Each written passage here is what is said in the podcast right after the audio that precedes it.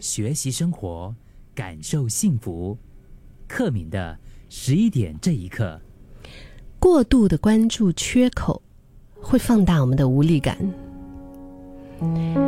其实我常常会听过、听到很多的人在我面前，比如说就表达出自己说自己不可以啊，真的不行，这个我做不到，我确实做不到。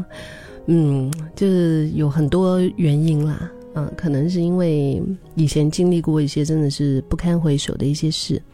或者是我们自己本身的性格，这些都好像枷锁一样的，就是把他们困在原地啊。我知道现在有很多人都想要学习疗愈自我，像是各种书籍啊、社群平台啊，很多人在做这些方面的分享，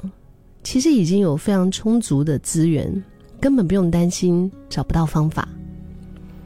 但是明明已经拥有这么多，为什么我们还是没有办法感到更加的放松和幸福呢？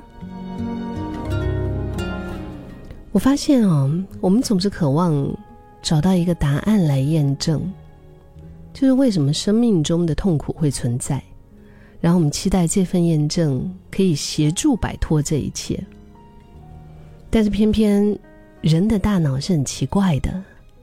就你越是告诉自己你想要摆脱什么，结果你会怎么样？你知道吗？结果你只会更加的注意到那个东西的存在。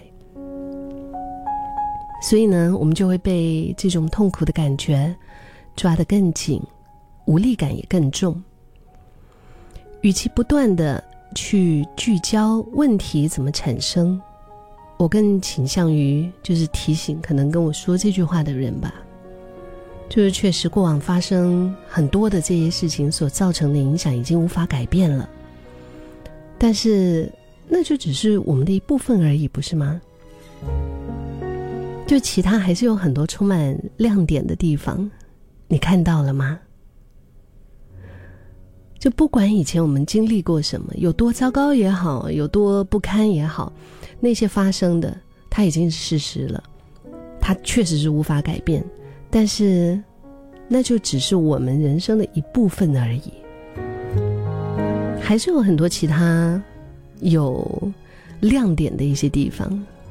如果我们注意注意的去看的话，我们有意注意的去找的话，哎，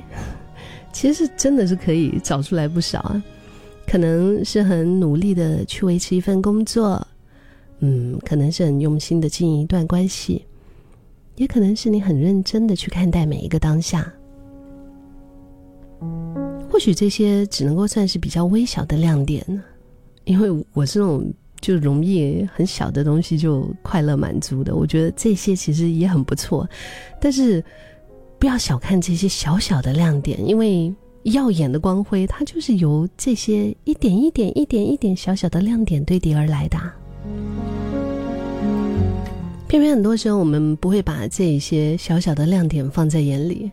就还没有认清自己的时候呢，可能我们会指着别人手中的物品，认为那是自己所需要的。别人做什么，我们就跟着做，而且还做的又快又急，短时间内看不到成效，然后忧郁就产生了。这不是在为难自己吗？其实，当你确信自己具有这些亮点的时候，你对待生命的态度，就不再是任由命运宰割，而是会激发自我扩展的一个动力，带自己走向不一样的未来。